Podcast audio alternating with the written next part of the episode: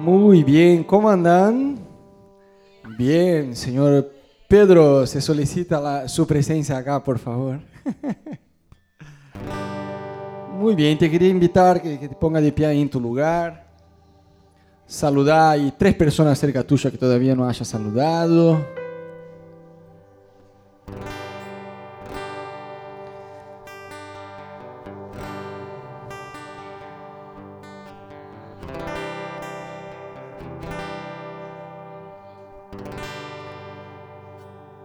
¿Cuántos estaban acá anoche? ¿Cuántos jóvenes estaban acá anoche? Bien. Chicos, la mejor escena de la noche fue Pipe bailando cumbia. No saben lo que fue eso. Los que no vinieron se perdieron una escena. Hoy por la mañana me desperté. La primera imagen que me acordé fue esta. Ya me desperté de buen humor. ¿no? Fue una escena inolvidable, Pipe. Bien, ¿cuántos están con ganas de alabar a Jesús y tienen razón para hacerlo? ¿No? Bueno, me gustaría hacerte un ejercicio con ustedes. Cerra tus ojos dos minutitos ahí en tu lugar. Y vos te vas a acordar de por lo menos, como mínimo, tres cosas buenas que tenés hoy en tu vida o que recién pasó. Y que debes darle gracias a Dios por eso. Quizás sea tu salud, sea nuevas amistades, yo no sé. Pero ahí en tu lugar, de ojos cerrados, dile en tu corazón a Dios, Señor, gracias. Gracias, gracias Jesús. Yo te quiero alabar hoy con todo mi corazón, Jesús.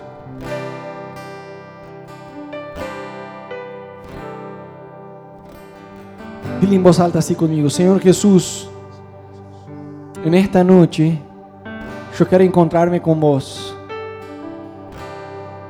Yo te quiero decir que vos sos maravilloso y digno de recibir toda adoración y gratitud en mi corazón. Amén. ¿Cuánto lo creen? Bueno, dale tu mejor aplauso a Jesús. Ayúdame con las palmas.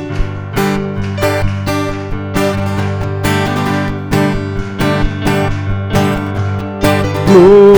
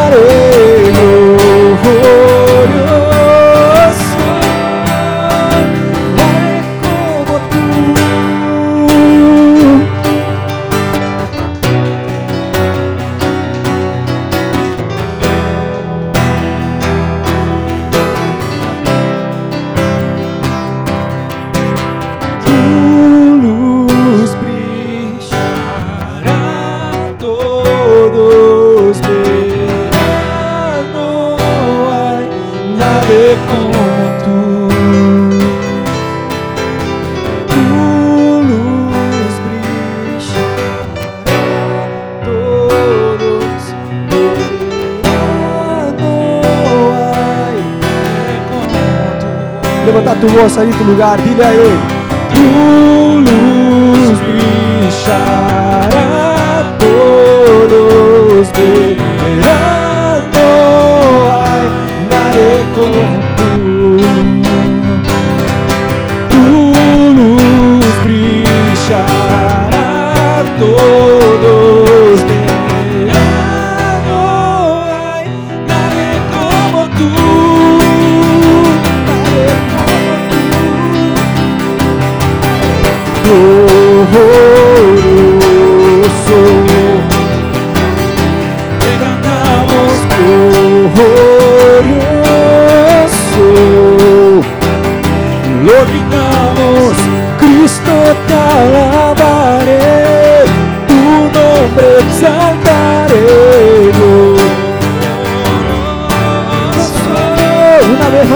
glorioso y. Te cantamos glorioso, lo gritamos, Cristo te alaba.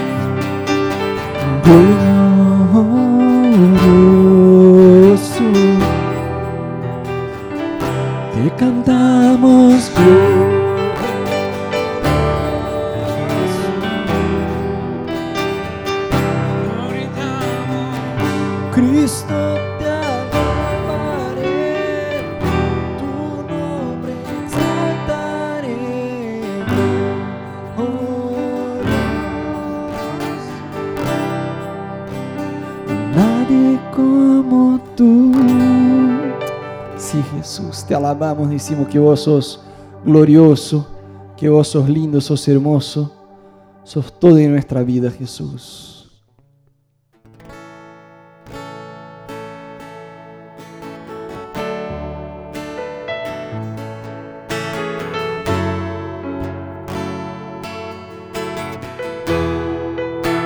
lugar, cerrar tus ojos por dos minutos. Levanta bien alto tus manos. Entregate a Dios en esta noche en adoración. Deja con que fluya desde tu interior hacia Dios tu mejor adoración en esta noche.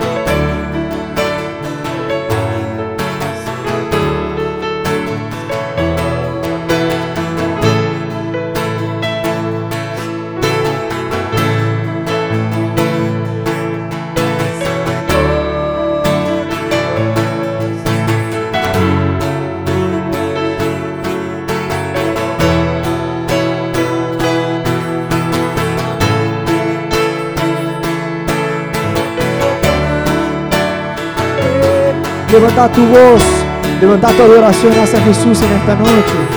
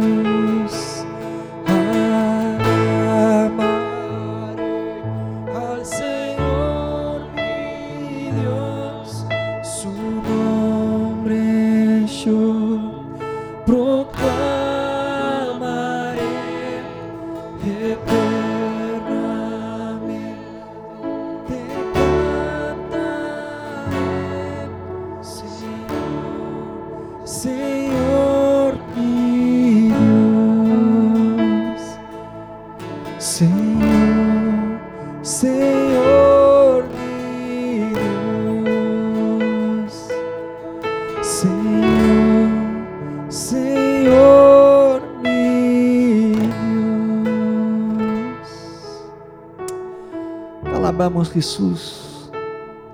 Decimos que vos sos maravilloso. Gracias Jesús porque un día no habrá más profecía, no habrá más eh, ministerio de evangelismo, no habrá más prédica, pero sí habrá alabanza, Dios, por toda la eternidad, Dios. Eternidad en eternidad te vamos a adorar, te vamos a alabar, vamos a decir que vos sos santo, que vos sos maravilloso, que vos sos increíble, Dios. Que vos sos la razón de nuestra vida, Jesús. Decimos, Espíritu Santo, vos sos bienvenido en este lugar para moverse acorde según tu voluntad, Dios. Acorde tu voluntad. Te damos total libertad en medio nuestro, Jesús. Que te puedas mover, que puedas tocarnos, Dios, y lo más profundo de nuestro corazón en esta noche, Señor. No queremos acomodarnos, Señor, de venir un domingo tras otro, un culto tras otro, sino queremos adorarte, Dios, con todo nuestro corazón en esta noche, Jesús, porque vos sos digno, vos sos digno, vos sos maravilloso, Jesús. No queremos que nuestro amor por vos se enfríe, Jesús. Queremos estar totalmente encendidos por ti, Espíritu Santo. Encender nuestro corazón una vez más en esta noche, Jesús. Sacarnos, Señor, de un lugar de comodidad, de pereza espiritual en esta noche.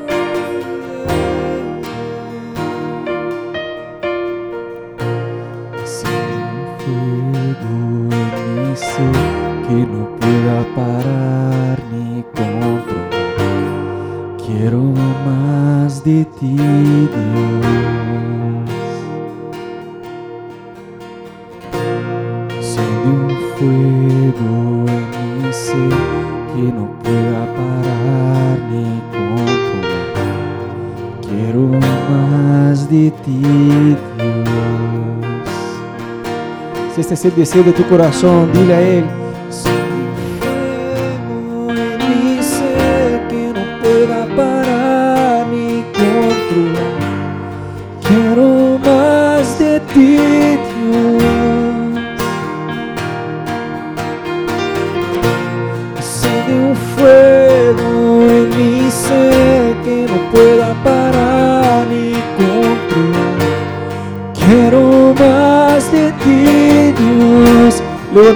Voz, dile a Él, enciende un fuego.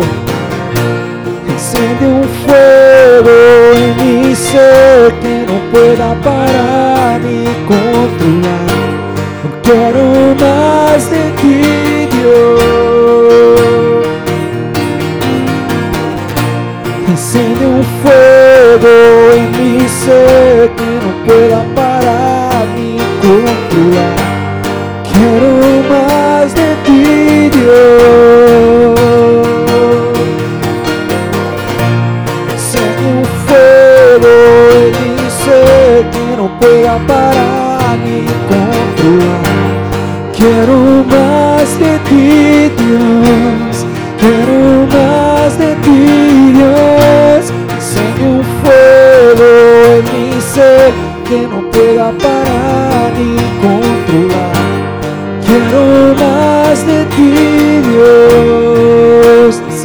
no quiero estar en otro lugar.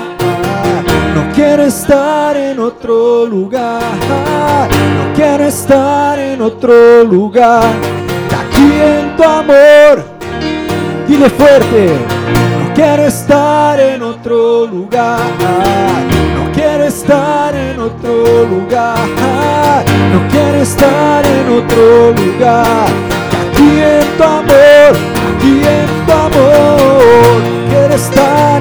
Otro lugar. No quiero estar en otro lugar, Jesús. Que aquí en tu amor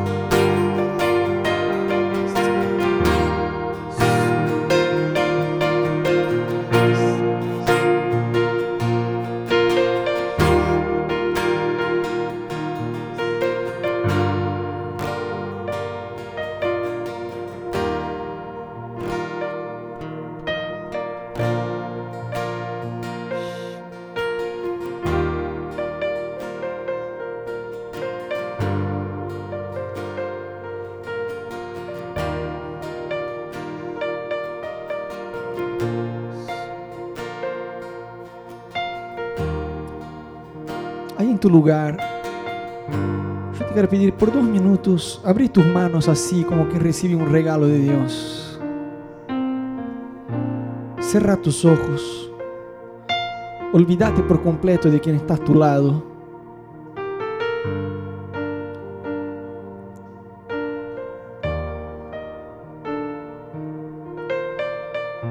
El Espíritu Santo quiere encender tu corazón en esta noche. Yo siento en mi espíritu que hay personas acá que en tiempos atrás vos estaba más encendido por Dios. Tu corazón ardía por la presencia de Dios, por estar con Él.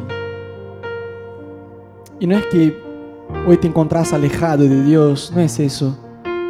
Pero yo siento en mi espíritu que Dios quiere volver a encender tu corazón.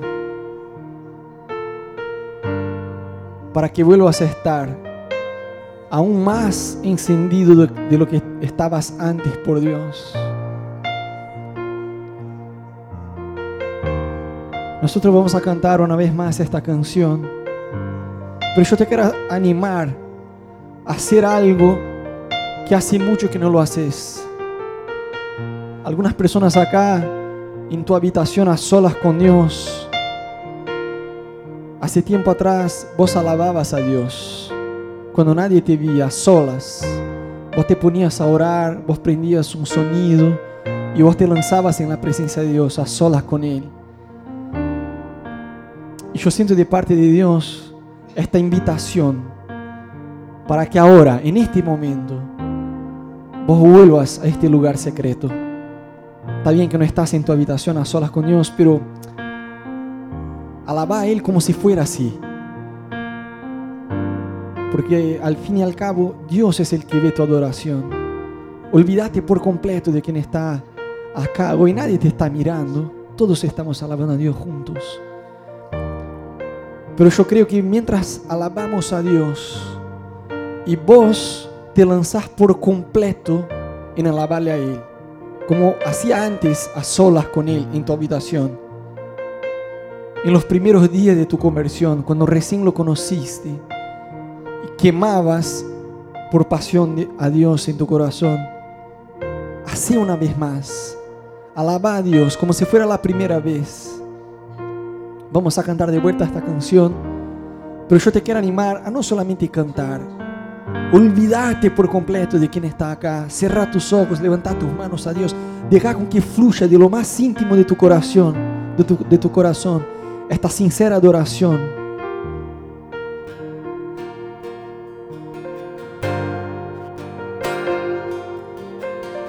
Y bueno, vos solamente a cantar, vos vas a orar la letra de esta canción. Lo vas a pedir, enciende en un fuego que yo no puedo controlar. Enciende mi corazón, Jesús.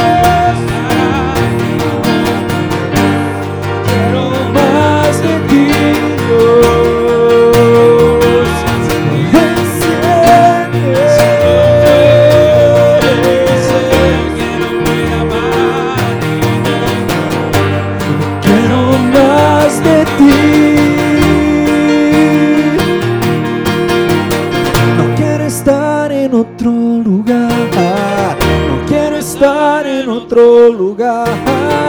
No quiero estar en otro lugar. Aquí en tu amor. No quiero estar en otro lugar. No quiero estar en otro lugar, Jesús. Que aquí en tu amor.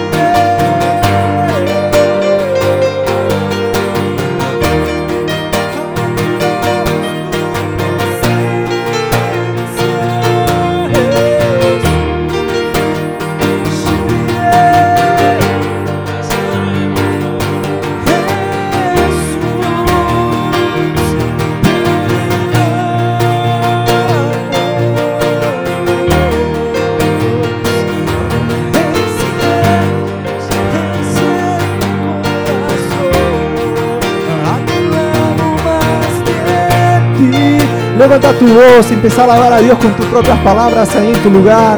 No te quedes callado, levanta una adoración. Deja con que Buenos Aires escuche la adoración que hay en este lugar.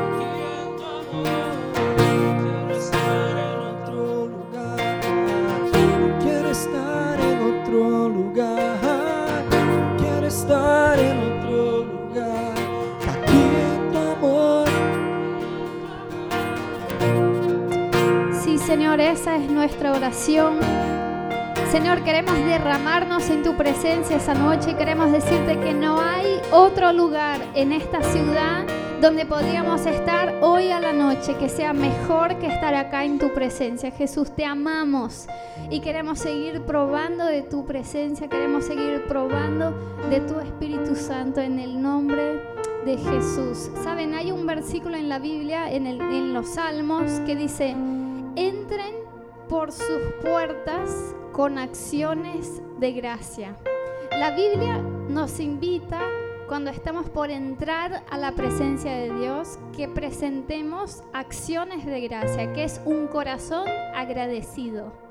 Y saben que la gratitud no tiene que ver con cuánto tenemos, sino más bien con una actitud de corazón. Uno puede tener muchas cosas y no ser grato.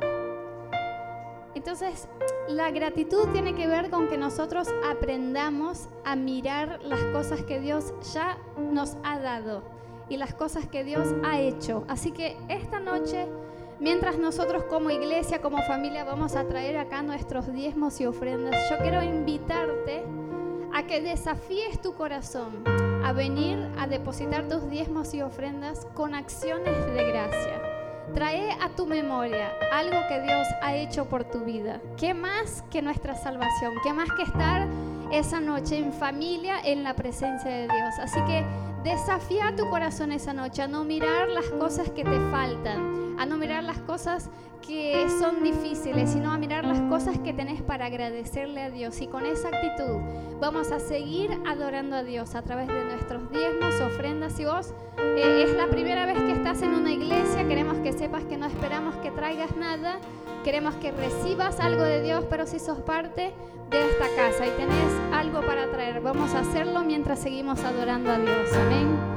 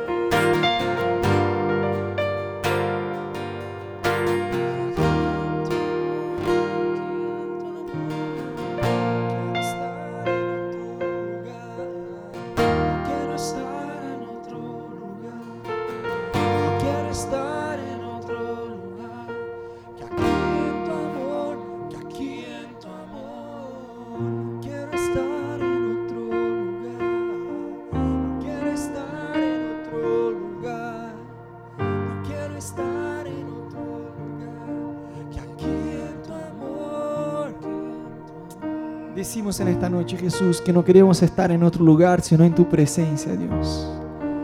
En tu amor.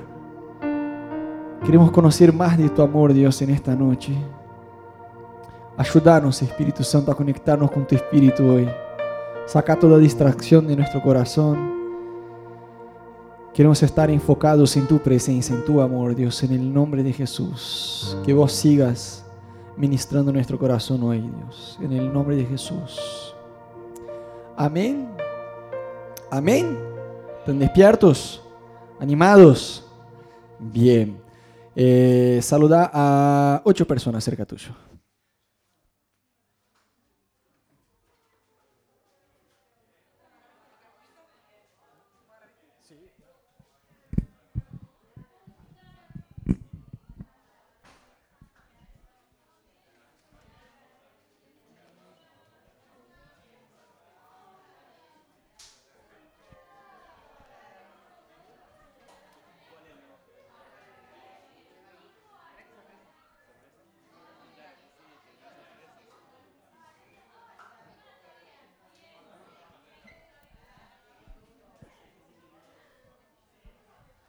muy bienvenidos a todos. Buenas noches. Buenas noches. ¿Cómo les va? Dale, dale. Familia, hermanos, tenemos un nuevo anuncio.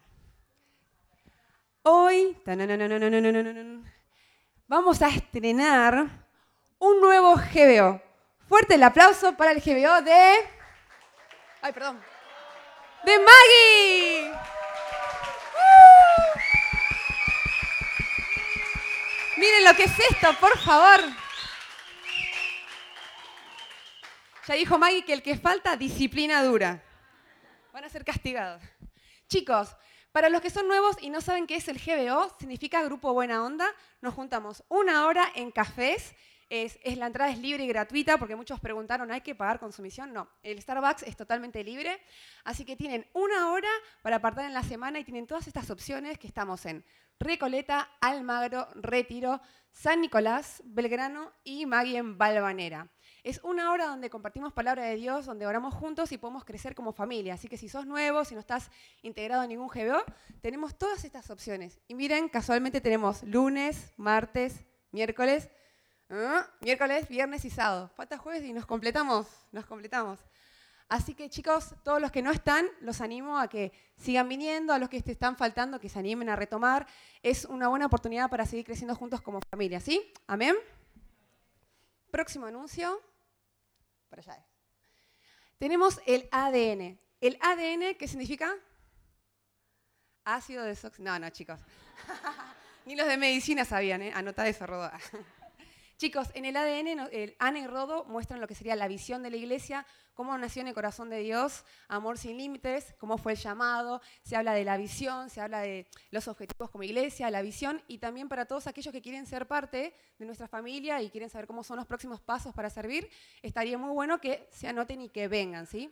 Para aquellos que ya participaron del ADN, no es necesario que vengan, si quieren venir a refrescar pueden venir, pero aquellos que nunca participaron, no se lo pierdan y vamos a estar anotando en la recepción eh, nombre y apellido es totalmente sin costo, así que los invito a que se sumen, ¿sí?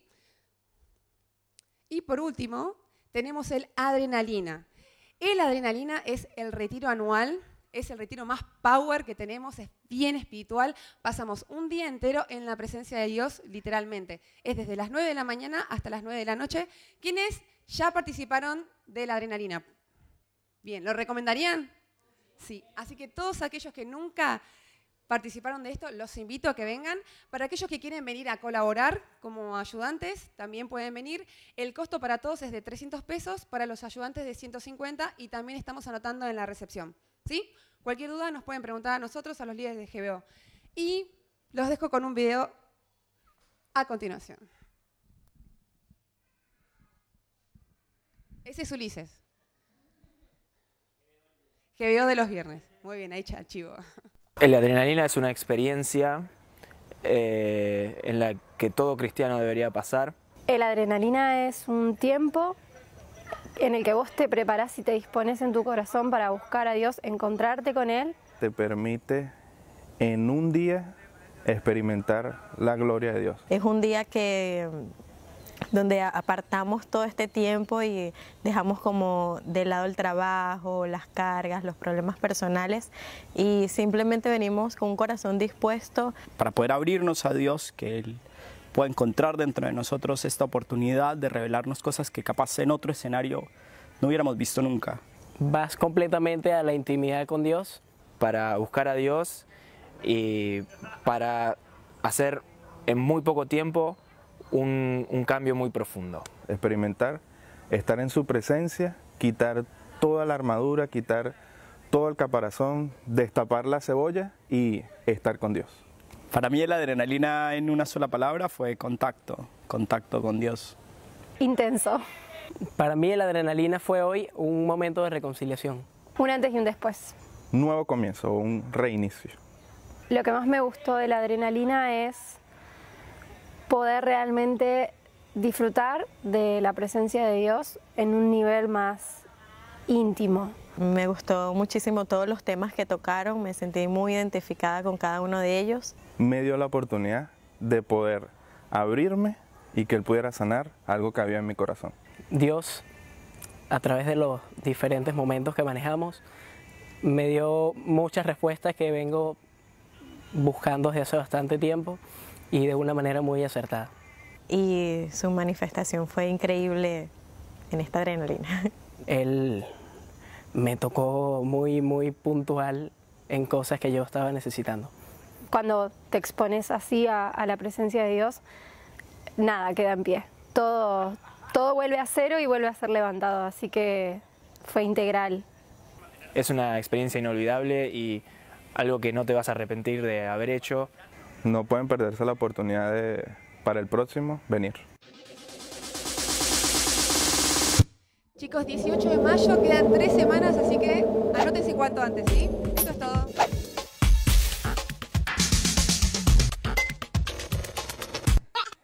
Mica es una genia, ¿viste? Hizo un curso profesional de cómo dar los anuncios, ¿no? Muy bien, genial. Gente, mira, ustedes saben que hay, hay un pecado en la Biblia que es imperdonable. ¿Sí o no?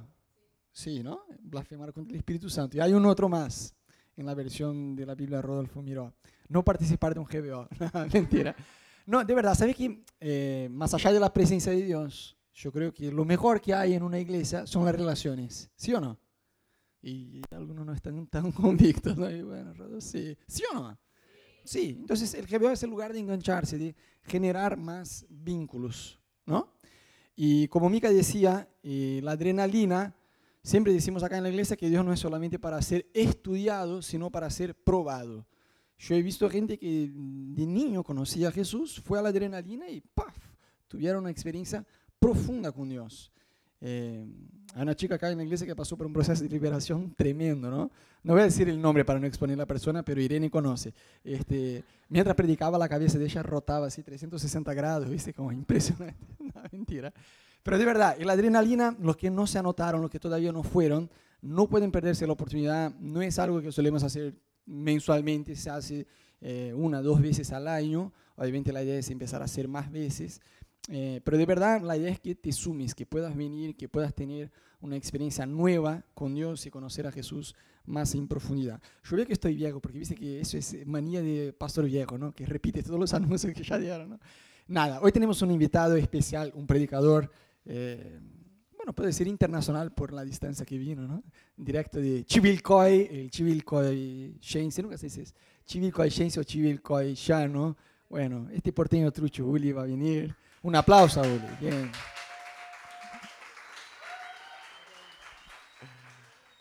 Uli es un personaje. ¿Cuántos acá son bendecidos por la amistad de Uli, por la vida de Uli? Bien, bien, bien. Chicos, levanten la mano, ¿no? Por favor. Nada, ¿le parece si oramos por Uli? Jesús, gracias por la vida de Uli, gracias por su amistad, gracias por todo el aporte que eh, has puesto acá en esta iglesia a través de su vida, Señor. Gracias por los dones, por los talentos que has depositado en la vida de Uli.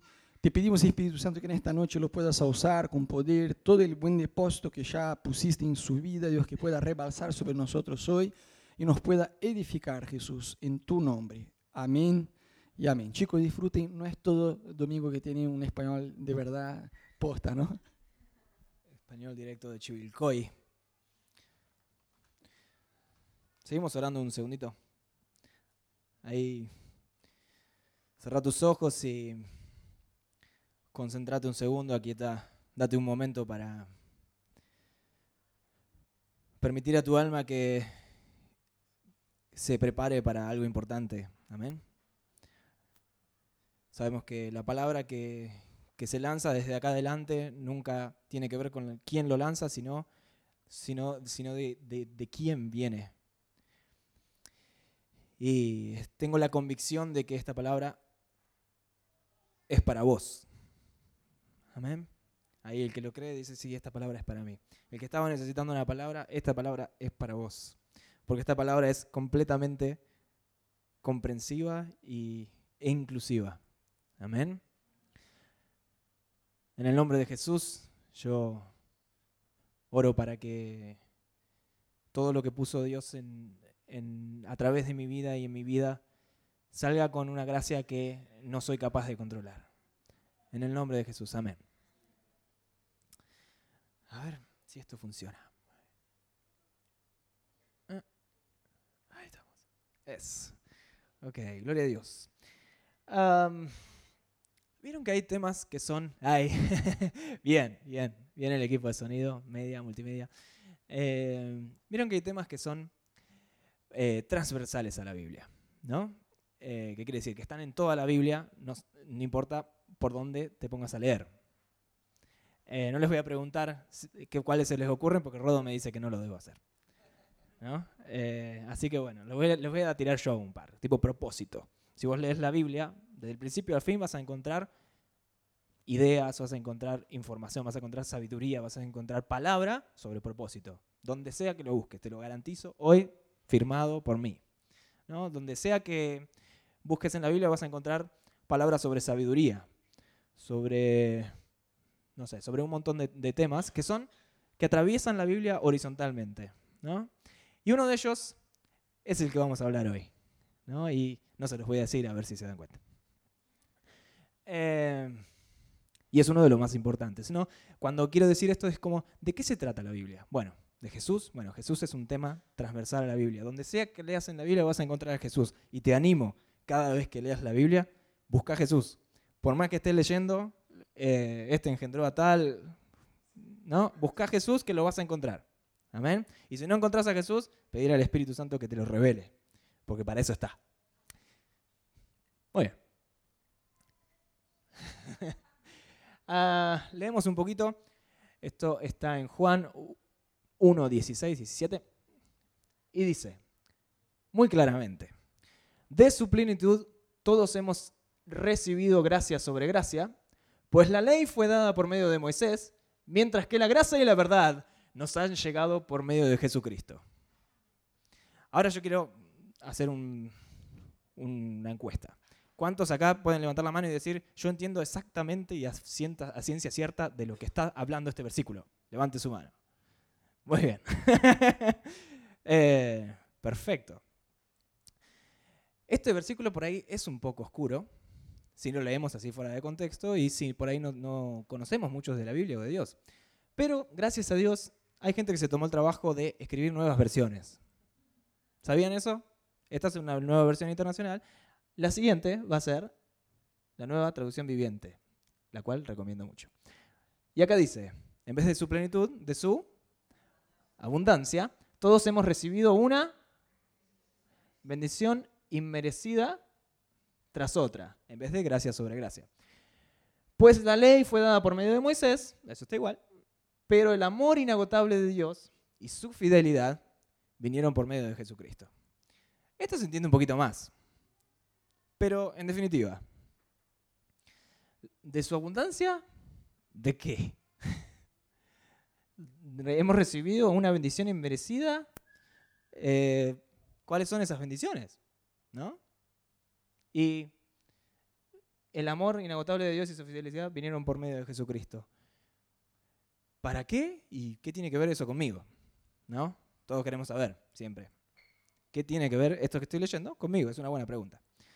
Entonces, yo oro al mismo tiempo que predico que esas respuestas sean reveladas hoy a tu vida. ¿La abundancia de qué? ¿Cuáles bendiciones? ¿Y para qué vino Jesús? ¿No? ¿Hasta acá me siguen? Están con una cara de examen.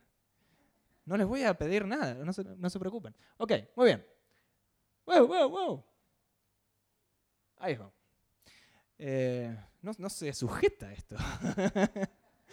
Eh, entonces el tema que no se los voy a preguntar es la gracia. ¿no? La gracia es mucho más que algo que es gracioso. ¿no? La gracia es un tema que atraviesa toda la Biblia. La gracia es un tema que eh, podemos estar estudiando toda la vida y nunca lo vamos a llegar a entender. Y seguramente cada uno tiene una idea o un pensamiento de lo que gracia quiere decir. ¿no? Pero yo te garantizo de que si entendés la gracia, entendiste todo. Te lo voy a repetir. Si entendés la gracia, la gracia de Dios, entendiste todo. ¿Por qué? Eh, ahora lo vamos a ver. Em, la gracia tiene que ver con todo. Tiene que ver con misericordia, con humildad, con perdón, con salvación, generosidad, con las Pascuas, que se terminaron de celebrar ahora, ayer, las Pascuas judías, y con Navidad. Tiene que ver con nuestro carácter, con nuestras decisiones, con nuestro propósito, con, con nuestro diario andar. Tiene que ver con nuestro trabajo, con nuestras relaciones. La gracia tiene que ver con los planes y los sueños de Dios. La gracia tiene que ver con el corazón compasivo de Jesús, con la ternura y el poder del Espíritu Santo, con el abrazo incondicional de nuestro Papá Celestial. La gracia tiene que ver con todo.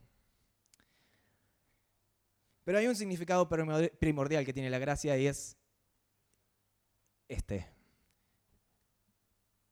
que quiere, em, que es la reconciliación entre Dios y las personas, ¿no?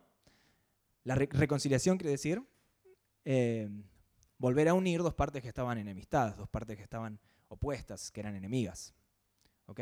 Entonces, el significado más importante y más básico y más grandioso que tiene la gracia es que tuvo el poder de reconciliar a las personas, como vos y como yo,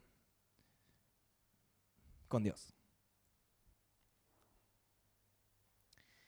¿Y por qué nos tuvimos que reconciliar? Bueno, acá entramos en un tema largo, ¿no? Pero para hacerlo corto, eh, nacimos con un cuerpo y una mente que naturalmente está separada y ofende a Dios. ¿Se entiende? Em, y no, no, no porque intentemos ah, eh, desagradarle intencionalmente, sino que nuestra, nuestra, nuestro cuerpo, nuestra mente, está, ha heredado una naturaleza que po- por, por esencia es opuesta a la de Dios. ¿Ok? Esto no siempre fue así. Si ustedes saben, ah, leyeron el, Génesis, el hombre estaba con Dios ahí en un jardín, todo bárbaro, cara a cara con Dios. Éramos como mejores amigos. Pero de repente esa relación se cortó y lo que se metió en el medio se llama... No, pecado. Muy bien, se metió en el medio del pecado. El haber elegido fuera de la voluntad de Dios. Y eso es algo que heredamos todos los seres humanos. No hay ninguna persona, dice la Biblia, que sea justa por sí misma. Todas las personas eh, tendemos a la corrupción, tendemos a la oscuridad, tendemos a la autodestrucción, tenemos... ¡Wow! ¡Qué, qué- alegría! ¿no? Eh, ahora vienen las buenas... No se preocupen que vienen las buenas noticias, no se preocupen. Eh, pero las personas es así. Si ustedes se fijan en el mundo, eh, el ser humano es el único ser que para divertirse se autodestruye. ¿No? Cuando, cuando mirás la diversión del mundo, ves autodestrucción. En donde sea, en todos los niveles, en todas las clases sociales. Esto no es algo de los pobres, es de los pobres, de los ricos, de los buenos, de los malos y de los que, de los que están en una autoridad y los que no tienen ninguna, ni para controlarse a sí mismos. Pero es así, la humanidad tiende, sin Dios, al no tener a Dios, tiende a esa autodestrucción, a esa, a esa, oscuridad que de alguna forma siente que, que se identifica claramente, porque le corresponde a lo que tiene adentro. ¿Ok? Gracias a Dios eh, tenemos una salida. ¿no? ¿Qué hizo Dios para sacar ese pecado del medio? ¿Qué hizo Dios para solucionar este tema? ¿Alguno sabe? Levante la mano. Muy bien, John, mi, pollo ahí del GBO. Ya sabe. Eh, bueno, no sé si alguna vez vieron esto. Se llama Palabra de Dios, Word of God. Ah. Eh, y tiene dos partes. ¿Sabían? La primera se llama... Pero díganlo con ganas, dale. Muy bien, el Antiguo Testamento. En el Antiguo Testamento Dios dice, bueno, está bien, ustedes erraron olímpicamente, como dice Rodo. Eh, se mandaron la macana de la eternidad, podemos decir, no del siglo. de los siglos de los siglos. Y esto hay que corregirlo, ¿no? Entonces, bueno, les, me traen una, palomita cada vez que eh, le mienten a alguien, un cordero cada vez que matan a alguien, una vaca, si, si son corruptos en, en cuestiones muy grandes. O sea, depende del pecado, me traen un animal más o menos acorde. O sea que tendríamos que ofrendar los dinosaurios más o menos para, eh, para solucionar algunos temas que tenemos. Pobre la creación, ¿no? Que tiene que sufrir nuestros errores, ¿no? En ese momento. Pero básicamente Dios aceptaba la- el sacrificio de un animal como expiación, dice la Biblia, como perdón por nuestros pecados. Claramente este sistema no iba a funcionar mucho. Aunque los, los- los sacerdotes estaban bastante contentos porque Dios les permitía comerse las ofrendas. Eh, aunque todo eso estaba bien y eso tenía su poder y tenía, era lo que Dios había diseñado para ese momento, no era la decisión, la, la solución definitiva. En la parte B de la Biblia, vemos que eh, hay, una, nueva, una nueva etapa, hay una nueva solución, que en realidad viene a, a decir por qué la primera no funcionó o no terminó de funcionar, ¿no? Que es que Dios mandó a su hijo a morir, como ese, esa cabrita y ese corderito y esa vaquita que mataban antes, por nuestros pecados, como un humano perfecto, tomando el castigo y tomando las injusticias y tomando todo el pecado del mundo sobre su cuerpo y entregando su sangre como una sangre expiatoria, una, una sangre que nos perdona de todos nuestros pecados una vez y para siempre. Esa es la buena noticia. Amén. Que ese pecado ya no está entre nosotros, ya no nos separa de la relación que podemos tener con Dios y que ya teníamos alguna vez con Dios. ¿Hasta ahí vamos bien? ¿De qué estamos hablando? ¡Wow! Gloria a Dios.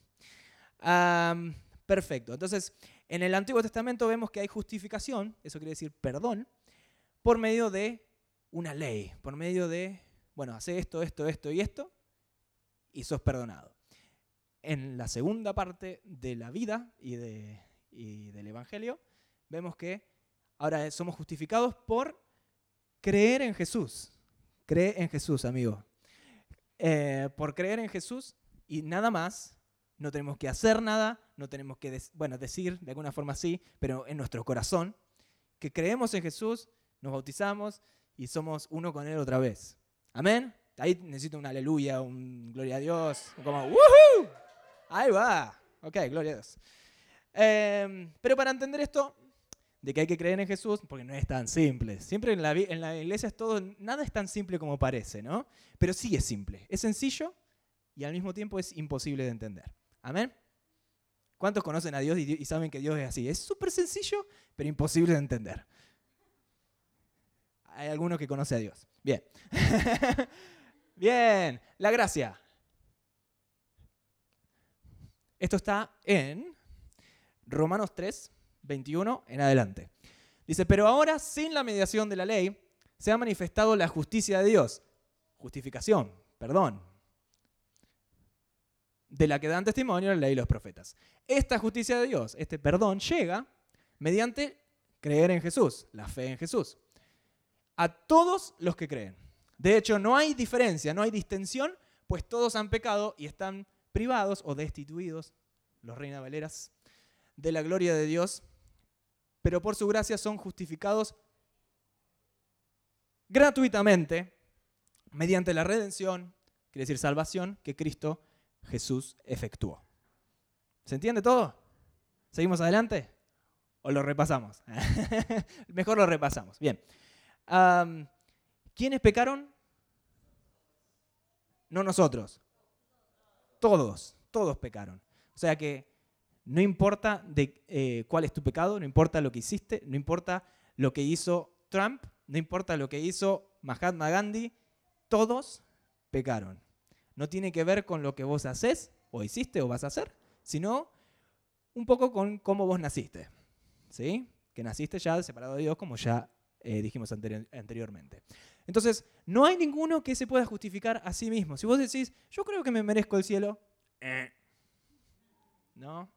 Dios te va a corregir. Si vos pensabas eso hasta hoy, porque pensabas que eras una buena persona, que nunca hiciste daño a nadie y que, ¿por qué no?, merecerías el cielo. La verdad es que nadie merece el, el cielo más que Dios y Jesús. Pero Jesús nos invita a morir con Él en su crucifixión y a resucitar con Él a esa nueva naturaleza que nos vuelve a unir con nuestro papá, nos restaura y nos da acceso a su presencia, al cielo y a un propósito y una vida renovada, restaurada. Amén, gloria a Dios.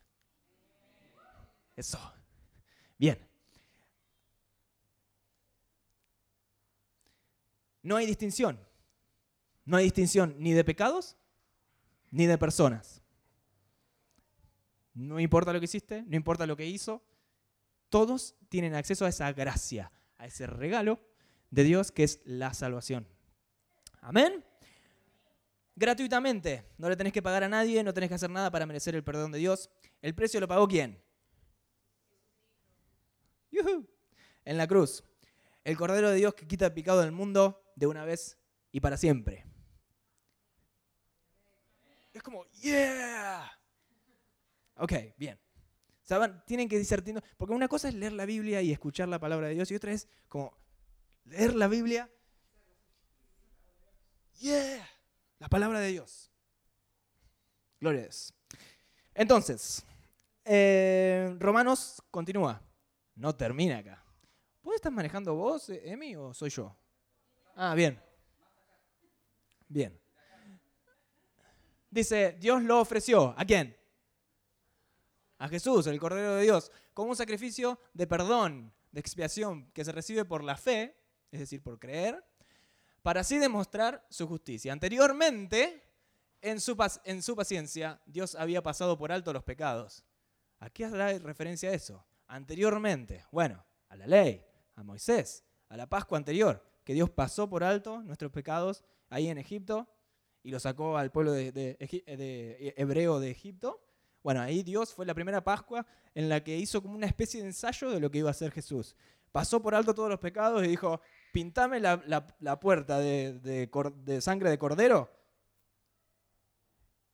¿Sangre de cordero? Y yo paso por alto tus pecados, pueblo de Israel. y eso es lo mismo que tenemos que hacer nosotros. Pintarnos, cubrirnos, ponerle la palabra que quiera de la sangre de Jesús para que el pecado no tenga nada que ver con nosotros, para purificarnos, para santificarnos. Pero en el tiempo presente, hoy, ha ofrecido a Jesucristo para manifestar su justicia. Y de esta manera, Dios es justo y a la vez es el que justifica, perdona, está justificado, no por obras, no por, por- porque pagaste algo, sino porque creíste en Jesús. Amén. Eso. Qué injusticia, ¿no? Que la única persona justa en la tierra tenga que morir por todos los injustos. Podemos pensar lo que podemos pensar, va, entendemos que es una injusticia. Bueno, no, es gracia.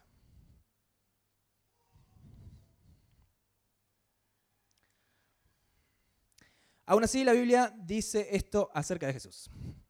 Y Jesús crecía en sabiduría, en estatura y en gracia para con Dios y para los hombres. Y vos decís, pero ¿y eso qué quiere decir? ¿Qué quiere decir crecer en gracia con Dios, para con Dios, para con los hombres? ¿De qué está hablando? ¿Tendrá algo que ver con las preguntas que hicimos al principio? ¿Se acuerdan las preguntas? De su abundancia. ¿De qué?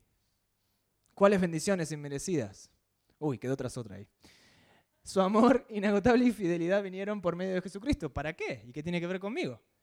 ¿Tendrá esto de crecer en gracia con Dios y con los hombres algo que ver con esas preguntas? Ok. Me spoileo un poco lo que viene, pero bueno. Eh, básicamente, yo encuentro que en ese versículo y a través de la Biblia hay como tres niveles de gracia de Dios. Y que son complementarios y que puede, puede haber otra persona que dice, no, son cuatro, son veinte. Bueno, sí, sí. Pero yo básicamente encontré tres. Y una es, ¿desobediencia de qué? De misericordia. Misericordia. Am, ¿Qué quiere decir misericordia? No, no, no es para que respondan. Nah. Eh, misericordia es compasión, seguro que lo sabes, pero es básicamente tener compasión. ¿Y qué quiere decir compasión? Bueno, ¿quién lo buscó en el diccionario? Yo. Y, dice, compasión es una tristeza, tristeza producida por el dolor ajeno, y acá lo modifiqué un poco, que impulsa a aliviar, remediar o de lleno evitar ese sufrimiento. ¿Lo vuelvo a leer? La compasión es una tristeza producida por el dolor ajeno que impulsa a aliviar, remediar o de lleno evitar ese sufrimiento. Y me pareció fantástico que parece una, una especie de definición del Evangelio. ¿No? ¿Qué hizo Jesús? Vino a hacer exactamente eso, en gran parte. Vemos a Jesús que va, cami- va caminando por la calle y dice, ¡eh! Y la gente lo viene a buscar. ¿Por qué? Porque lo primero que hace es, pecador, te vas al infierno, no mereces la gracia de Dios. No, ¿qué le dice? "Es- Estás ciego. Mirá, o sea, ¿crees que puedes ver? Sos sanado, sé sanado, como dice la Biblia. Entonces, lo primero que hace es asistir a las personas en sus necesidades. No, no, no, no les pregunta, no les hace un, un cuestionario a ver de si se merece o no se merece esa compasión. La compasión no es algo racional, la compasión nace del corazón y del espíritu, ¿no? Entonces, ves a Jesús que, que asiste a las personas, a las personas las perdona antes de, su- de sufrir la cruz, las perdona de sus pecados. ¿Alguno se puso a pensar lo que quiere decir eso? ¿Cómo me vas a perdonar los pecados antes de morir en la cruz? ¿No leíste la Biblia, Jesús? Tenés que morir primero y después perdonarme los pecados. Sos un hereje. Dios. Eh, y después la reconciliación. Tenemos una relación. Pero bueno, fue medio raro en ese momento cuando estaba Jesús en la tierra, pero se creó una relación y una reconciliación a través de una reconciliación de que las personas creían en él y le decían, está bien, sos, andá tranquilo a tu casa, viví tu vida, estás en paz con Dios. Amén. Entonces Jesús va y perdona el pasado, restaura el presente y empodera el futuro. ¿Y no es eso lo que hizo Jesús con nosotros? Lo es. Si ves el caso de la samaritana, y esto voy a ir un poquito más lento para las personas que por ahí es la primera vez que escuchan la palabra samaritana. Eh, ellos, eh, ah, para los neófitos, eh, Jesús se acerca a, ¿cómo se llama? Un pozo de agua. Bien. Me sale la palabra en inglés, es tremendo. Eh, un- me sale samaritana, pero, pero porque lo tengo anotado. Eh, se acerca a un pozo de agua y ahí estaba una samaritana. Qué casualidad, ¿no? Justo una, una mujer de otra nacionalidad, básicamente, que no se podía relacionar ni, no solo con los judíos, sino con los hombres, y mucho menos con un rabí. O sea, era un pecado ya de estar ahí. O sea, llegó Jesús y la samaritana se tendría que haber corrido, haber ido corriendo, haberse escondido, haber, no sé, temido por su vida. Pero la samaritana se quedó, claramente. Hubo algo dentro de ella que, que se dio cuenta de que esto no le iba a pasar más de una vez en la vida. Eh, y se pone a, charlar ahí con la samaritana y le dice, "Ey, ¿qué, andas haciendo? Y le dice, ¿cómo me hablas a mí, no? Eh, yo no, yo no soy digno de, ni de hablar a un rabí, ni de hablarle a un judío, ni de hablarle a un hombre, ni de, ni de estar acá. Y le dice, no, tengo que venir acá a sacar agua y, y todo eso. Entonces Jesús le empieza a subir la, la apuesta, ¿no? Y le dice, mira, si vos crees en mí, no tenés que venir a buscar más agua acá. Vas, va a salir de vos misma el agua de vida, que no la vas a necesitar. Y como que le empezó a romper la cabeza a esa samaritana, que por dentro se debe estar cuestionando cómo, cómo una persona, cómo un rabí me está hablando. No me merezco que, me- que un rabí me esté hablando. No me merezco que un judío me esté hablando. No me merezco que un hombre me esté hablando. ¿Y por qué? ¿No? Tenía siete maridos, había hecho una vida completamente eh, lejos de Dios. Y por eso se sentía indigna de estar ahí. Se, sentí- se sentía indigna de sentir el amor de Dios. Porque claramente Jesús le estaba diciendo, a través de la- las palabras que le dijo, está todo bien. Vengo a restaurar esta relación y te amo y sos mi hija. Y eso da mucho miedo. Da mucho miedo cuando no, no- no entendiste para qué vino Jesús. Da mucho miedo aceptar el amor de alguien que vos crees que no te mereces. Y eso pasa tanto con Dios como con las personas. Jesús se acerca, en los casos menos complicados, a un ciego que le grita, Jesús, hijo de David, ten misericordia de mí. ¿No? Dijo, ah, me olvidé de decir algo como que fuimos destituidos de la gloria de Dios, pero no de su misericordia. ¿No? No fuimos destituidos de su gracia tampoco. Pero bueno, volviendo. El ciego le grita, ten misericordia de mí. Jesús, ¿qué hace? Va, lo asiste. Va, lo- no le pregunta. A ver, ¿te lo mereces? No te lo mereces. A ver, ¿qué hiciste vos en tu vida? ¿Fuiste buen administrador de la gracia de Dios en tu vida? No, no, esas preguntas Dios, eh, Jesús no las hace. ¿Por qué? Porque Él se mueve por compasión, por misericordia en este primer nivel. ¿Dónde más? Los diez leprosos que me parece que eh, Ana predicaba hace un tiempito. Eh, sí, los diez leprosos. Eh, personas que, que son absolutamente marginadas en ese momento que se vivía en Israel, porque era, tenían una enfermedad incurable y altamente contagiosa. Y Jesús se les acerca. Y otra vez lo mismo. Jesús, ¿vos qué haces? Sos un rabí. Portate bien, le deberían ser los, los discípulos, ¿no? Portate bien. Portate como un rabí. Portate como un maestro. No te podés acercar a los, a los borrachos, a los leprosos, a los enfermos, a los pobres, a los pecadores, a las prostitutas. Y, y no decirles nada de lo que hicieron. Se merecen morir, básicamente. Eso es lo, que estaba en el corazón de todos los judíos, cada vez que Jesús hacía algo. Y les enervaba, les, les rompía las estructuras. Pero Jesús mostró lo que quería decir misericordia, lo que quería decir tener compasión. Ah, cuando sana al paralítico, y esto es algo que dije hace un ratito, cuando sana al paralítico le dice, tus pecados, no, no lo sana, le dice, tus pecados son perdonados. Y ahí dijeron como, wow, ¿qué estás haciendo Jesús? Nadie puede perdonar pecados. Y dice, ¿qué es más fácil? ¿Que le perdone los pecados o que, lo que lo- que le diga que se levante y lo, y lo sane de su parálisis? Eh, y dice, levántate, a ver, levántate y anda, porque esto no me creen que yo puedo perdonar pe- pecados, inclusive antes de morir en la cruz. Eh, y el tipo anduvo. Y eso era testimonio de lo que él estaba diciendo, era verdad. Y es testimonio de lo que te estoy diciendo, es verdad. Jesús no está mirando lo que vos hiciste. Dios vino a esta tierra para decirte, quiero restablecer la relación que, teníamos con vos y, quiero empezar algo nuevo en tu vida. Quiero, quiero que te olvides de quién pensás que vos sos y empieces a mirar el amor que, hay en mis palabras sin sentirte amenazado.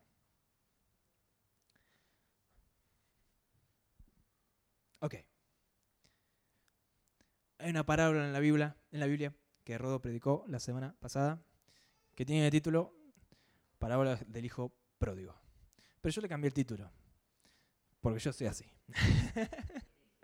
porque yo corrijo la Biblia, hermano. No. Eh, quién era.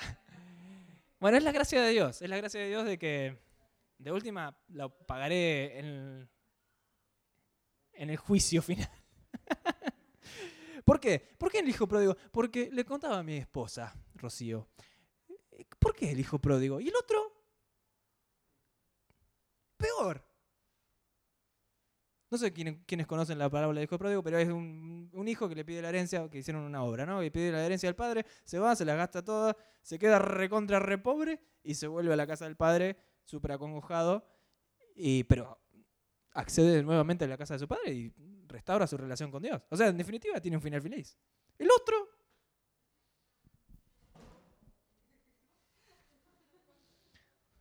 mm. Ni el hijo lejos de la casa, ni el hijo en la casa entendieron la relación que, había, que tenían que forjar con su Padre Celestial, con su papá. Ninguno de los dos. Entonces se llama la parábola de los hijos sin entendimiento, sin identidad, sin una mínima idea de lo que tenían que hacer y cómo se tenían que relacionar. Unos hijos que no entendían qué relación les estaba demandando el padre. Entonces, ¿uno qué hizo? Lo manifestaron de dos, formas diferentes. Su falta de entendimiento. Uno, eligió la rebelión. Dijo, ya está, no vimos. Yo para, para esto, o sea, no pudo manejar la tensión que había ahí con el padre y no, no, no saber resolverlo y dijo, bueno, ya está, dame, tu- dame mi herencia, yo lo único que quiero de vos es lo que vos tenés. Entonces dijo, dame la herencia, yo voy y me la malgasto total, ¿qué, qué- qué problema? Yo soy un crack. ¿No? Entonces después volvió y todo bien. Pero el otro no aprovechaba lo, lo que tenía ahí. No aprovechaba no solamente lo que tenía, no aprovechaba la relación que tenía con Dios. Entonces lo manifestó, esa, esa falta de entendimiento la manifestó de otra manera, que es la religión. Decirle, hola papá, ¿qué tal? Sí, sí, sí, sí. Yo soy tu hijo. Oh Dios, soy tu hijo. Me amas tanto. Pero por dentro estaba diciendo, pero ni una cabrita me da. Che, pero ni un asado no me puedo comer. Mira la cantidad de, de, de corderito que tiene ahí, un corderito patagónico tiene ahí. Tengo una, un hambre. Levanta la mano quien tiene hambre. Gloria a Dios, hermano. Ahí se sienten todos identificados. Eh, tenía remordimiento dentro, tenía un fracaso adentro que no, eh, que no podía superar. Y entonces dijo, bueno, está bien, yo no me revelo. No, no, no, no. Yo no soy tan valiente como para rebelarme. Yo me pongo una careta y hago de buen hijo. Pero cuando el otro recibe toda la gracia de Dios y la restauración y el perdón sin merecerlo, dijo, ah, no, pará, aguantá, yo me merezco mucho más. Yo me lo mere- Esto es injusto. Y le dijo, ¿sabes qué? Gracia, no justicia, gracia. Y eso es la gracia de Dios. Nos confronta a nuestra manera de entender la justicia y la injusticia. Sí, es mi versión, es mi versión, claramente. No malgastar ni abusar de la gracia de Dios no te convierte mágicamente en un buen administrador de ella. Es una mentira que para los cristianos que están, que nacen, los cristianos de cuna, los que nacen en una iglesia o que sus familias son cristianas, eh, su vida tiene menos significado. Pareciera que las personas que no es que se convirtieron, sino como que, bueno, entraron en la, en la volteada. Estaban, estaban repartiendo salva- salvación y entró en la volteada de la salvación. Eh, parece que si no tenés una vida alejada de Dios y completamente eh, despotricando contra Dios, tu vida o la salvación o la gracia de Dios o la misericordia no tiene tanto significado. Y es todo lo contrario. Necesitas la misma gracia, necesitas entender eso mismo que necesitó entender el hijo de la casa. Así que si sos cristiano de cuna, eso es para vos también. Y es para mí, que yo nací en la iglesia, gracias a Dios. Y administra bien la gracia que Dios puso en vos. Cierro el comentario. Perfecto. Pasamos al segundo nivel de la gracia, que se llama gracia. ¿No? La gracia es básicamente un regalo. un favor, ¿no? Eh, algo que es completamente gratuito, inmerecido y muchas veces inesperado. ¿Cuántos tienen idea de lo que estoy hablando? Más o menos. Bien. Ah, es gratuito, es inmerecido y muchas veces inesperado. Un favor que no sabe de dónde viene, como si fuera Dios. Ah, cada vez que pienses, ¿por qué me persigue la desgracia? Decite a vos mismo, algo bueno me está por pasar. Te lo voy a repetir. Cuando te sentís desgraciado, cuando decís, "Ay, ¿por qué me pasó esto? El Espíritu Santo te tiene que recordar, algo bueno te está por pasar. Y no bueno, muy bueno. Eso es la contracultura del reino de Dios. Eh, nosotros con Ro tuvimos, nos entraron a robar hace un tiempo, no sé cuánto, y luego de que me habían robado en la calle, o sea, llueve, eh, llueve sobre mojado, ¿vieron? Eh, y ahí es un momento que te viene el susurro, pero al final, ¿para qué vas a la iglesia, no? Al final, ¿para qué sos cristiano? Si al final, o sea, ni, ni vos ni vos podés dar testimonio de que no te roban. ¿No? Sos, sos el cristiano con menos poder y más indefenso de la, de la existencia. O sea, Job, un poroto. ¿No?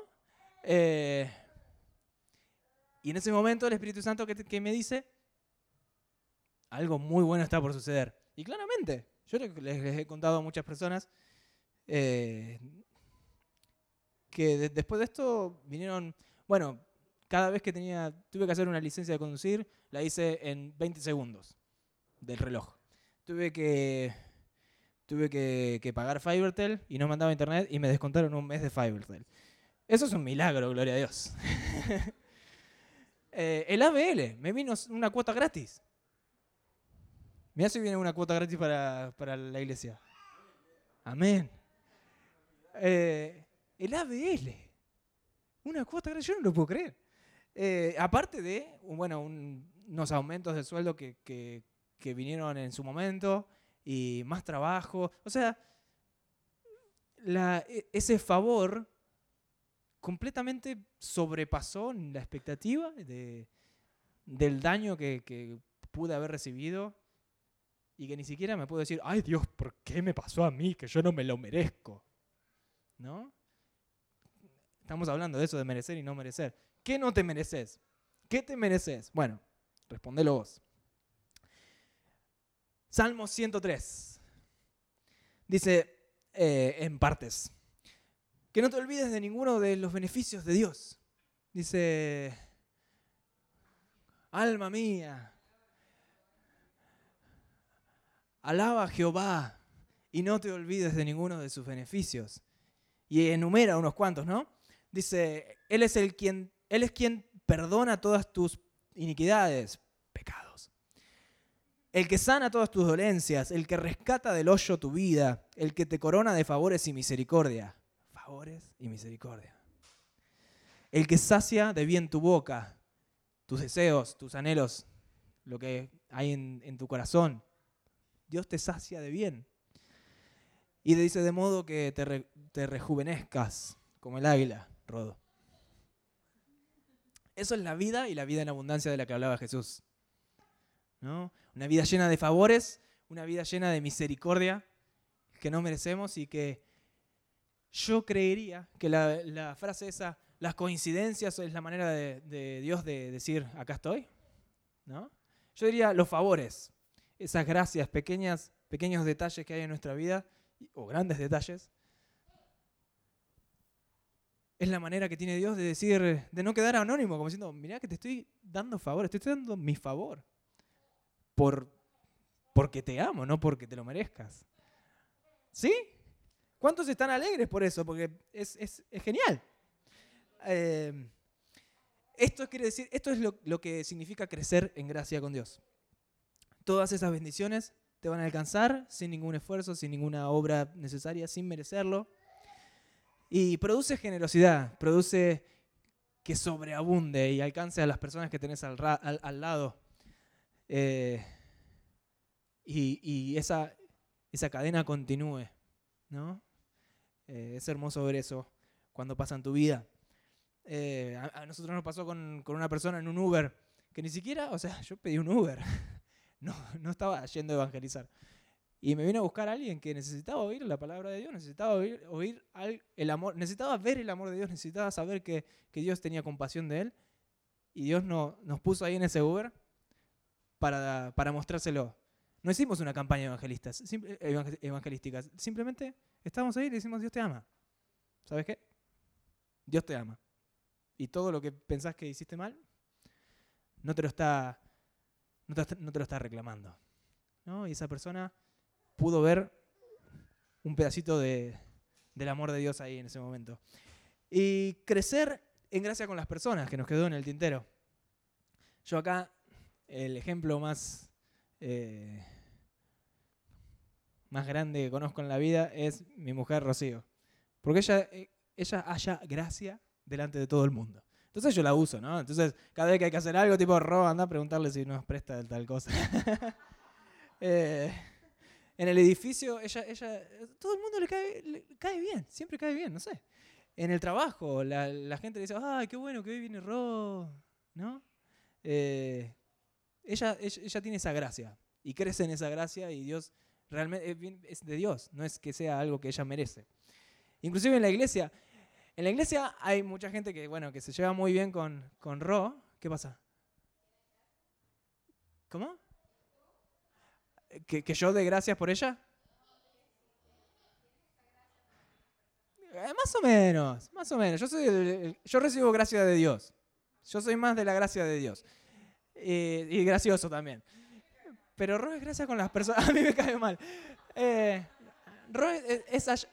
tiene esa, cosa que haya gracia delante de las personas. Inclusive, o sea, en la iglesia con las, las personas que vienen generalmente siempre tiene una relación re buena y qué sé yo. Las personas se le, se le pegan. Pero la que más me sorprendió fue una, la primera vez que vinimos, la segunda vez, que conocimos a gente de Brasil que venía a misionar y no hablaban una palabra de español. Y no sé ni qué se dijeron. O sea, estuvieron media hora hablando y no se entendieron nada. No se entendieron nada. Yo te puedo firmar como profesor de, de idioma que no se entendieron nada. Pero la persona esta quedó impactada por, por, por Ro y que, ay, Ro, me encantaría seguir hablando con vos. ¿Y por qué? Es una gracia, es una gracia que trasciende el entendimiento de los idiomas y todo, sí, es tremendo. Ah, así que bueno, lo, que sea que hayas recibido de gracia, quiere decir gratuitamente, dalo gratuitamente. Lo que sea que tengas de Dios, dalo, compartilo, porque es la única manera en la que podés multiplicarlo, compartiéndolo. Muy bien, y la última parte, el tercer nivel de la gracia. Mi tía, no, gloria. Chicos, seamos serios. Gloria. Este, este es un ámbito que está reservado para personas que entienden que la misericordia de Dios los alcanzó, que entienden que tienen su gracia y su favor para las cuestiones cotidianas, pero que no, que no les alcanza con eso, necesitan más de Dios, como can- cantábamos hoy. Eh, que, que van más allá y que, y que su hambre no los, no los deja parar. No, no, no pueden, tienen una sed que no se sacia, solamente se sacia cuando están en esa presencia de Dios, que están ahí embebidos en la presencia de Dios, que están siendo en- encendidos, que están adorando, que están bendiciendo a personas, que están eh, evangelizando, que están, bueno, lo que sea que estén haciendo, eh, esas personas son las que quieren entrar en el ámbito de la gloria. Y esas personas son, por ejemplo, los Moisés, ¿no? Que, que buscan ese, ese poder de Dios ex- extremo, que, pero no para apropiárselo para su propio beneficio, sino, o- sino para darlo ¿no? y multiplicarlo y darle gloria a Dios. Y mucho menos para cubrirse atrás de eso como, como algo que diciendo, bueno, yo sí, yo, yo soy el ungido, yo soy el- yo tengo la gloria, yo tengo el poder acá en mi mesita de luz, si querés lo uso, te lo muestro. No. Eh, las personas, estas personas buscan manifestar eh, la voluntad de Dios en todo lo que hacen. Estas personas son los David, que son, son apasionados y están apasionados por lo que apasiona a Dios. Aquellos que están dispuestos, como Jesús, a pagar el precio que sea para ejecutar los planes de Dios y que dicen sea tu voluntad y no la mía. Esos que confían plenamente y se animan a caminar sobre las aguas de sus inseguridades, las aguas de sus fallas, de su historial. Aquellos que no temen y están dispuestos a enfrentar el horno de, fuego de, de babilónico de este mundo. Aquellas personas que anhelan visceralmente que el reino de Dios se establezca donde sea que estén y que todo se haga como en la tierra como en el cielo. Aquellas personas que ponen a Jesús en el primer lugar, que no necesitan ser multitudes, porque con Jesús lo tienen todo. Aquellos que oyen y obedecen la voz del Padre sin temer por su reputación, que no dependen de la aprobación de hombres, sino de la aprobación de su Padre Celestial. Aquellos que van a revelar a Jesús en las calles, en las oficinas, en las casas, en las escuelas, en los hospitales, en las cárceles, a través de su carácter, de su entrega y de obras poderosas que nadie ha imaginado, visto o oído. Aquellos que van a responder al clamor de la tierra por la manifestación de los hijos, expresando la multiforme gracia de Dios. A todos ellos, levántense, despiértense, levántate. Despiértense. Este es el tiempo de que avances de donde seas que estés al nuevo nivel de la gracia de Dios.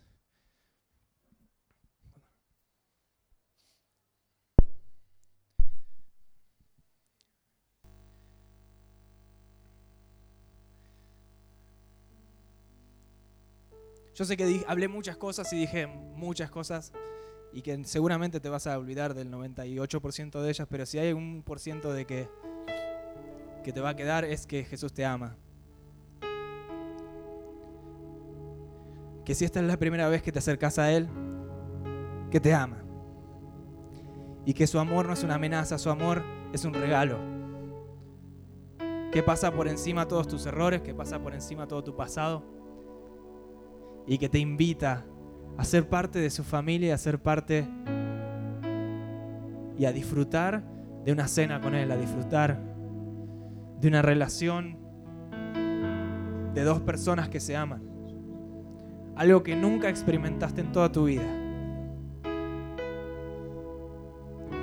Si sos esa persona, cerrá tus ojos y empezá a pensar en tu corazón, Jesús te necesito, Jesús te acepto, Jesús acepto tu amor, aunque no lo entiendo, aunque me, me, me dé un poco de miedo, sé que te necesito, sé que hay algo en tu presencia que no es nada como el mundo. Quiero estar en paz con vos, quiero estar en paz conmigo mismo. Quiero poder yo también perdonar mi pasado. Quiero también cambiar mi presente y que mi futuro sea algo muy diferente de lo que sé que va a pasar si sigo así.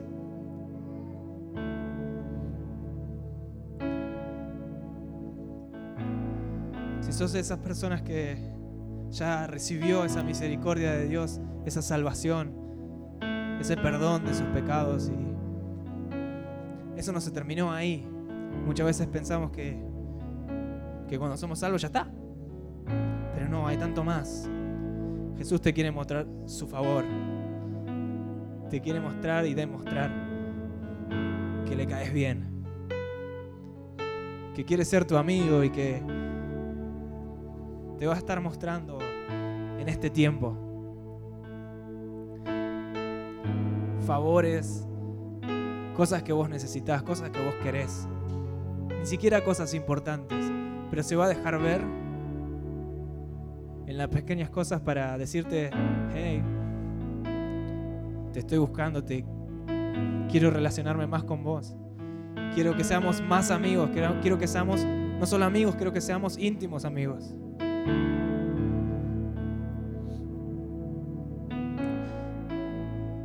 Quiero que tus errores y tus miedos no te separen o no te frenen del lugar hasta que llegaste en la relación conmigo. Animate a más. Animate a seguirme más. ani- Animate a acercarte más. No seas parte de la multitud. Acércate. Sentime. Oleme. Te quiero hablar. de las cosas importantes. Te quiero hab- hablar de lo que tu corazón necesita. Te quiero sanar.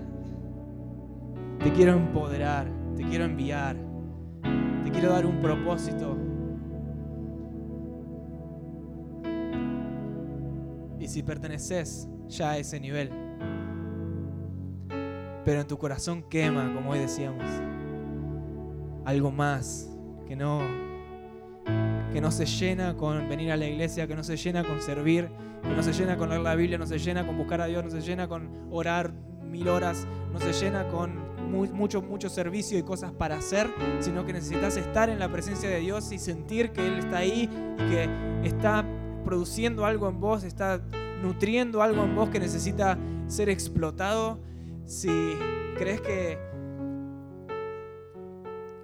para vos el, el vivir es Cristo, que para vos el vivir ya no representa nada si no, si no estás con Dios, si no estás con Jesús, si no lo conoces más. Y querés ver milagros, querés ver proezas, querés ver maravillas, querés ver la manifestación entera y completa y, e inimaginable e insuperable de el amor de Dios en tu vida y a través de tu vida, a través de tu ministerio, en tu familia. Querés ser un trastornador de los lugares donde, donde pises, querés que las personas te vean y digan, wow, esa, esa persona tiene a Dios. Esta invitación también es para vos. Y no importa en cuáles de los tres niveles de la gracia estés, te invito a que des un paso adelante acá al, acá al frente si, si realmente sentís algo de esto si necesitas más de Jesús.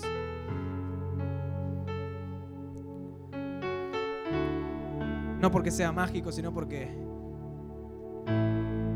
necesitas expresar de alguna manera de que realmente lo querés.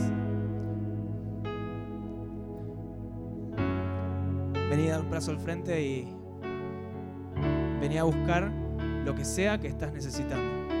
Porque te aseguro de que Jesús lo tiene de que Jesús lo está sosteniendo en este lugar, de que Jesús lo preparó de antemano para dártelo.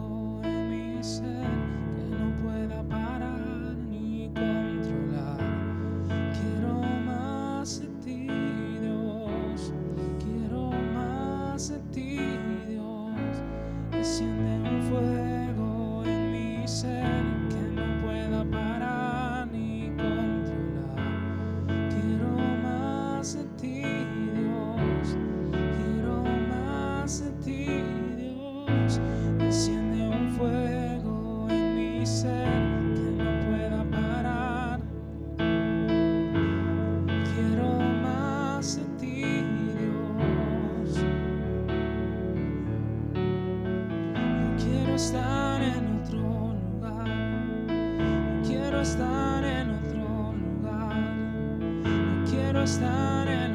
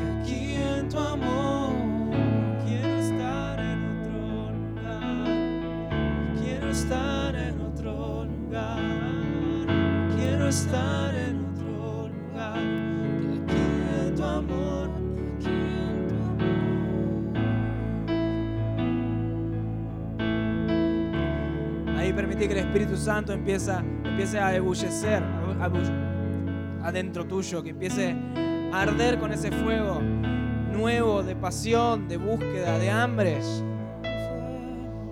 Lanzate con todo en, en esta, en esta presencia de aquel que no te juzga, aquel que solamente te mira a través de los ojos de la misericordia, que te mira a través de los ojos de la gracia, que te mira a través de los ojos de la gloria, que te mira a través de los ojos del perdón, de la restauración, de la reconciliación, que te ve completo, que te ve perfecto, que te ve lleno de gracia, que te ve lleno de misericordia, que te ve muy lejos de lo que estás hoy, que te quiere levantar, que te quiere sacar del lodo, del lodo, del, barro donde estás, te quiere sacar del hoyo, te quiere mostrar la riqueza de su reino, te quiere mostrar la riqueza de, de la relación que puedes obtener en Él, que te quiere sanar, que quiere limpiar todo tu pecado, que te quiere que te quiere transformar en un hijo, en una hija que entiende su identidad y que entiende la relación que tiene que, que tener con su padre.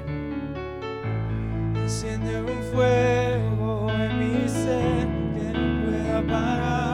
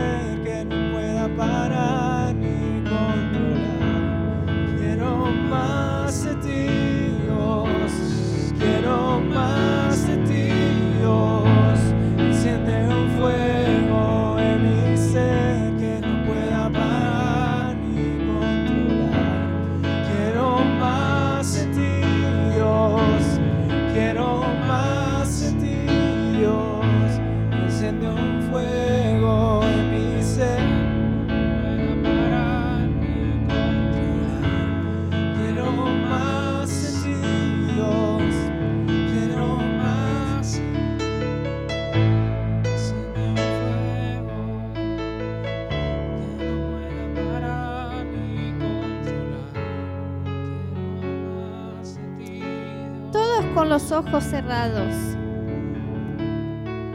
Decía así conmigo esa noche, Señor Jesús, esta noche yo entendí que me amas y que tu gracia es suficiente para salvarme.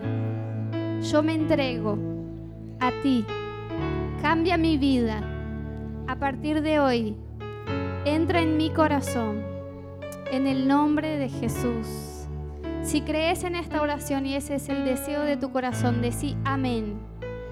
Todos aún con los ojos cerrados. Si vos estás acá esa noche y esa es la primera vez que hiciste una oración entregando tu vida a Cristo, diciendo yo quiero que Jesús sea el Señor de mi vida a partir de este día, yo te voy a pedir que levantes una de tus manos para que esta noche delante de la presencia de Dios puedas sellar esta decisión de que Cristo sea el Señor de tu vida.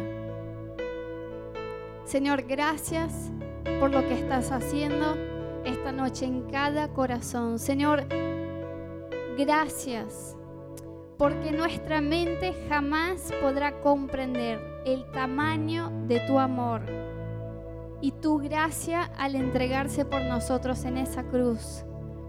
Llévanos, Señor, lleva a cada persona que está acá en esta noche a una comprensión más grande de qué es vivir una relación contigo por la gracia, Señor. Que podamos entender de verdad que tu gracia es suficiente para nosotros y que puedas llevarnos en una relación aún más profunda, Señor.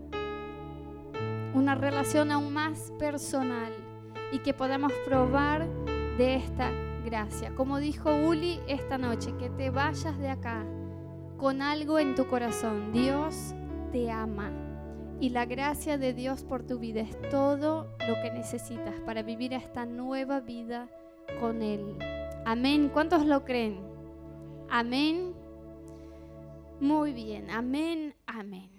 Antes de que vayan por ahí haciendo lío, eh, quiero recordarles que para el ADN, que es el viernes no próximo el otro, y para el adrenalina, ustedes tienen que anotarse. Así que si tienen pensado ir al ADN o a la adrenalina, al final de la recepción, allá al fondo hay una mesita y ustedes pueden dejar sus nombres para los eventos que quieren participar. Que Dios los bendiga, que tengan buena semana.